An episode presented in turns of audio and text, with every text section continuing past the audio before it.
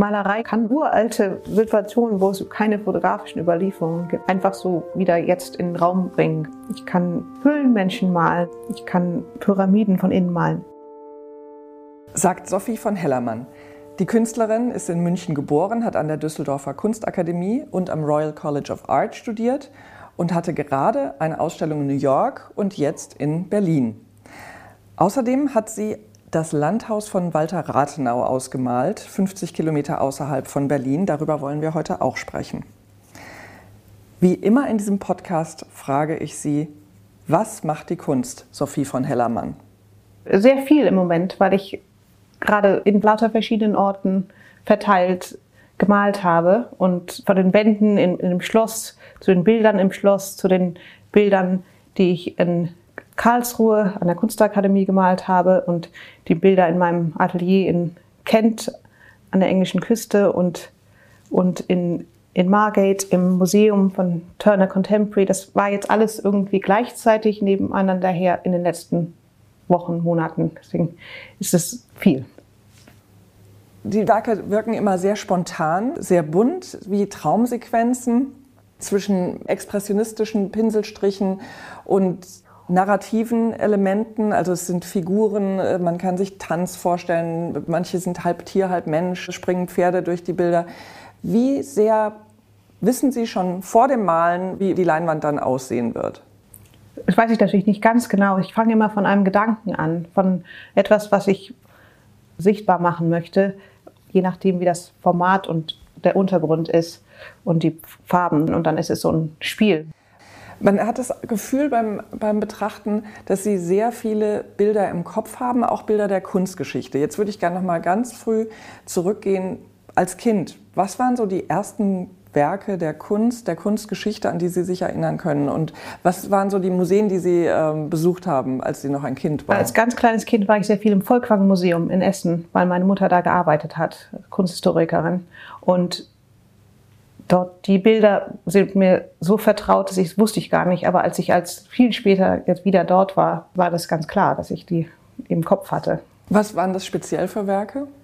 Das waren so Bilder aus der deutschen Romantik, Caspar David Friedrich, auch aus der Moderne.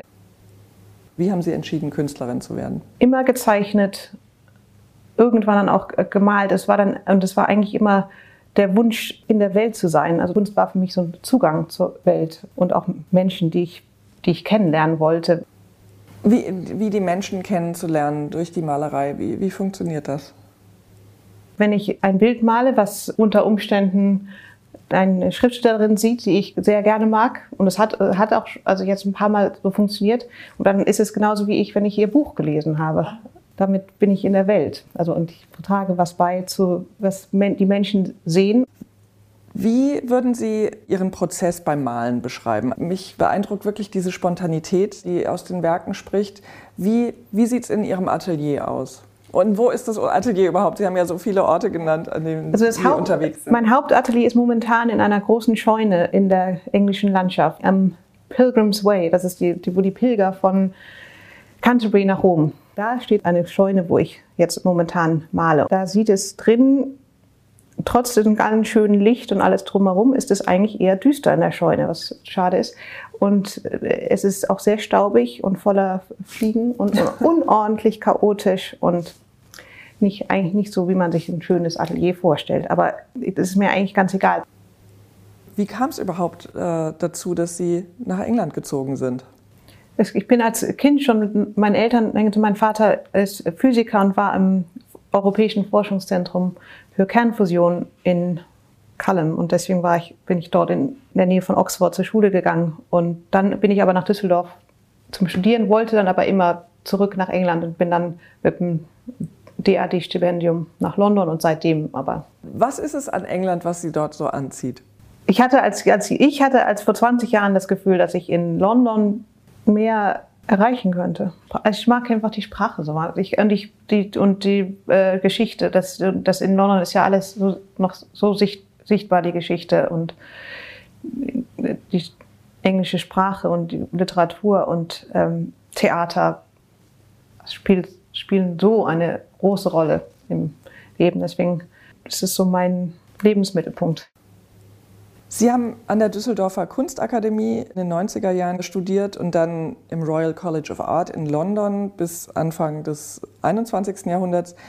Wie würden Sie den Status von Malerei damals und heute beschreiben? Also ich kann mich auch noch erinnern, als ich in den 90er Jahren Kunstgeschichte studiert habe, Malerei war natürlich ein großes Thema, aber man hat irgendwann immer gedacht, bald gibt es nur noch andere Kunstformen. Und jetzt gibt es immer noch Malerei. Äh, und Malerei ist ja auch auf dem Kunstmarkt ganz wichtig, weil, weil Leute immer noch gerne Bilder an die Wand hängen. Wie, würden Sie, wie, wie sehen Sie den Status von Malerei jetzt in den letzten Jahrzehnten? Ja, also in als ich in Düsseldorf anfing, war auch Malerei wirklich, das waren so viele, die gesagt haben, also das kannst du nicht mehr machen. Und es hat, waren auch noch viele da, die das noch, noch in Erinnerung hatten, wie das dann war in den 80ern, als die Studenten alle die Riesenformate malten und dann die Galeristen kamen und die sofort verkauft wurden. Und wie unangenehm das war und wie froh waren sie jetzt, dass es das mal jetzt vorbei war. Und das wurde, äh, es gab auch viele Klassen, wo fast überhaupt nichts gemacht wurde, weil es einfach besser war, wenn Kunst nicht sichtbar war, sondern nur etwas war, wo man sich unterhielt oder geschrieben. Oder die Malerei trotzdem war dann immer so ein bisschen verbunden mit, oft mit einem Witz dann, ich male, aber es ist ja witzig, war auch immer so ein bisschen versucht, es ein bisschen zur Entschuldigung, mhm. die Malerei. Das hat sich irgendwie sehr geändert. Immer noch viele, viele Menschen zurecht gibt, dass es, die sagen, dass es viel zu viel gemalt wird und ja. Zu Recht sagen ja. Und, ähm, es wird zu viel gemalt. Ja.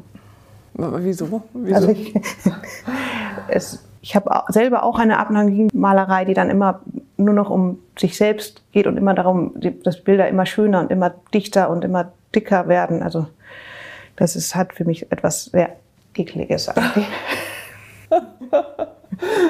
wenn zu viel drauf ist auf dem Bild? Oder? Ja, und wenn so diese verzweifelten Versuche, das Bild fertig zu malen oder ich mag es immer, wenn es ganz, wenn es leicht ist. So. Wann ist ein Bild eigentlich fertig? Sie sagen, das krampfhafte Fertigmachen von Bildern ist irgendwie nervig, aber wann ist für Sie ein Werk fertig? Es gibt schon immer so einen Moment, wo ich einfach nicht mehr nochmal eine Farbe so da ist. Manchmal ist es dann auch in dem Moment fertig, wo jemand anderes ins Atelier tritt und sagt, oh, da das Bild, ja, dann ist es fertig. Ja. Und der Status, also Sie meinen, der Status von Malerei heute ist immer noch, ähm, also in den 90er Jahren war es so, oh Gott, wie kann man überhaupt noch malen? Und ist das heute immer noch so? Also ich meine, dadurch, dass in den letzten Jahrzehnten ja immer weiter gemalt wurde und wenn man sieht, was wenn man an äh, Hockney denkt oder an Werke, die so wahnsinnige Preise auf Auktionen erzielen, das sind ja oft, also es sind ja meistens Werke der Malerei. Ähm, ist, aber trotzdem ist der Status an den Akademien immer noch so, wie kannst du nur malen? Ich glaube, es ist auch an den Akademien weniger geworden. Ich weiß nicht, wie sehr das mit dem den Kunstmarkt zu tun hat, davon leben können. Ich glaube, es ist eigentlich einfach sich doch bestätigt hat, dass Malerei noch funktioniert als, als Kunst. Nachdem ich jetzt gesagt habe, es wird zu viel gemalt, muss ich es doch sagen, dass ich nicht glaube, dass Malerei ähm, schlecht ist. Das ist immer noch, ich freue mich immer über, Mal, über ich freue mich über ganz viel Malerei auch immer. Ja. Ihr jüngstes Projekt oder eines der jüngsten Projekte ist die Ausmalung von Schloss Freienwalde, 50 Kilometer nordöstlich von Berlin. Das ist ein Gebäude Ende des 18. Jahrhunderts errichtet, Sommerwitwensitz für Königin Friederike Luise von Preußen. Und 100 Jahre später hat es dann Walter Rathenau gekauft, nämlich 1909. Der erste jüdische Außenminister, der vor genau 100 Jahren ähm, so tragisch ermordet wurde von Rechtsextremisten hier in Berlin. Äh, Walter Rathenau hatte dieses Interieur der Königin versucht zu rekonstruieren und hat wirklich die, auf die Restaurierung der Innenräume sehr großen Wert gelegt und das äh, ganz fantastisch gemacht. Ich habe es jetzt hier gerade in einem Buch von Harry Graf Kessler sieht man ein Bild, ähm, wie zauberhaft diese Räume waren. Der Sommersaal Zimmer der Königin Luise, Grün und Silber, äh, steht im Buch von Harry Graf Kessler, Schloss Freienwalde ganz zarte Bäumchen sind der, auf der Tapete, ähm, die Möbel im Stil des 18. Jahrhunderts und genauso mit dem Kristallkronleuchter und so weiter hat es ähm, Walter Rathenau rekonstruieren lassen. Leider ist dann wiederum diese Rekonstruktion verloren gegangen 1945 und äh, es gibt eine Gedenkstätte dort, also die Walter Rathenau Stiftung unterhält dort ein kleines Museum, aber die Räume waren doch recht kahl dort Ja, und das haben Sie dann so vorgefunden. Wir haben ja, ähm, wir kennen beide Ruth Uhr, die Kuratorin, die die Idee hatte, zusammen mit der Initiative Jewish Country Houses dort eine Intervention stattfinden zu lassen. Und sie haben sich ja was einfallen lassen, um ein bisschen von diesem Geist, aber ganz anders natürlich, dort wieder hineinzubringen. Wie, wie, war das für Sie, als Sie da zum ersten Mal waren? Genau, wie Sie gerade beschrieben haben, die kahlen weißen Räume gesehen und hatte dann, als, als das mir dann sozusagen als Möglichkeit anbot, dass ich dort malen könnte, war das sofort, wollte ich das sofort machen. Dann habe ich auch die Fotos gesehen, dass ich da die Möglichkeit hatte, von seinem, seinem was er sich vorgestellt, was er erreicht hat, das, das irgendwie wieder zu beleben. Das war das Tolle, dass sie auch bereit dazu waren, dass sie mir da vertraut haben. Und dann hatte ich eben ein Gerüst, ein Rollgerüst und meine Farben und war dann da. Wie lange waren Sie da beschäftigt?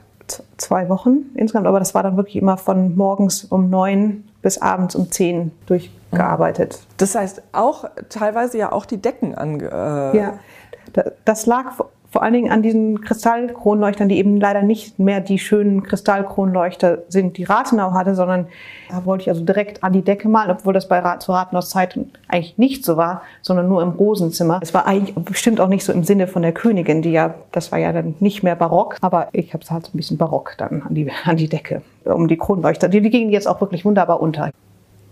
Und das sind, Sie haben Rosen gemalt, die sind ja so groß wie, ja, äh, wie Regenschirme. Ja. Ähm, und äh, also das wirkt auf den Bildern ähm, sehr wild und sehr toll, aber hat eben doch dieses Verträumte, dieses ländliche auch. Das, ja. In diesem Sommersaal sind wieder Bäume an der, an der Wand und im Rosenzimmer diese riesigen pinkfarbenen Rosen. Also das heißt, wie malt man an eine Decke? Liegt man da oder? Ähm? Ich stand mit und habe mit meinen Pinsel einfach so über den Kopf zurück, mit dem Nacken, äh, in den Kopf im Nacken gemalt und habe mich an, an, an teilweise an dem Gerüst einfach festgehalten und rausgedehnt.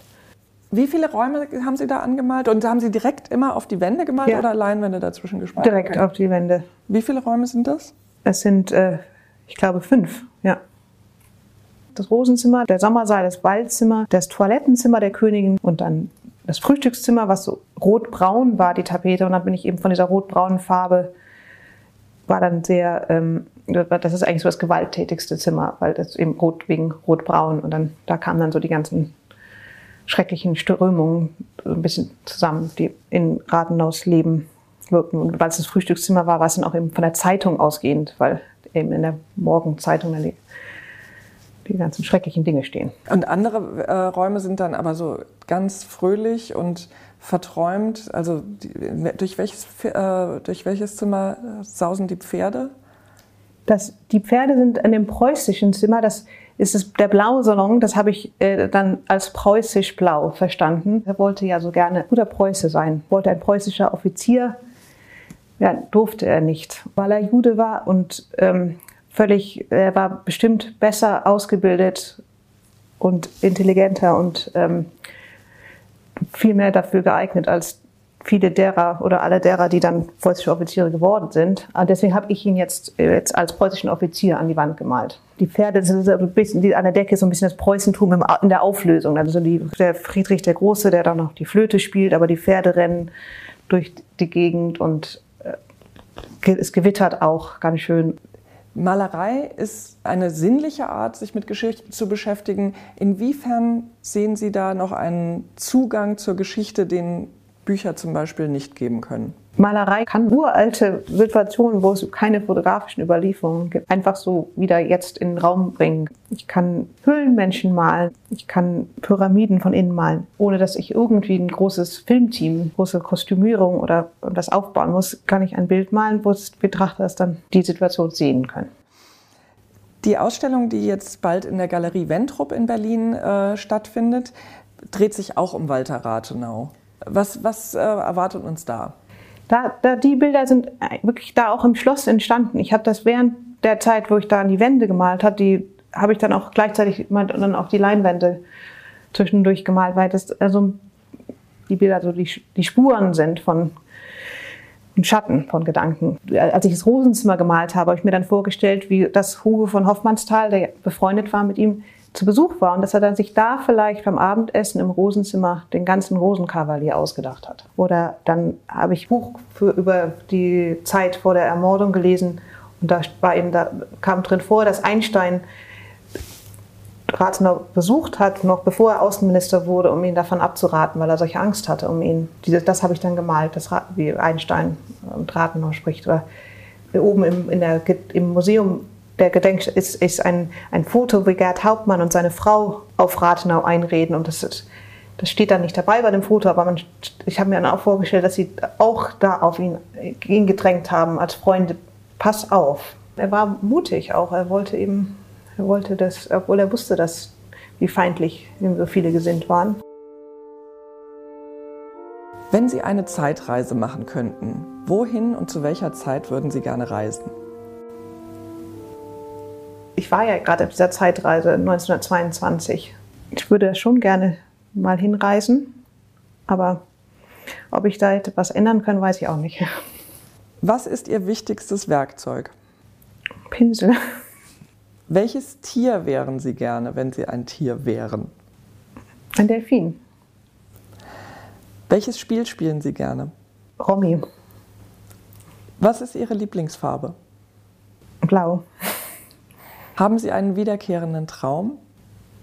Ja, dass ich irgendwo hier sein muss, aber ich bin ganz woanders.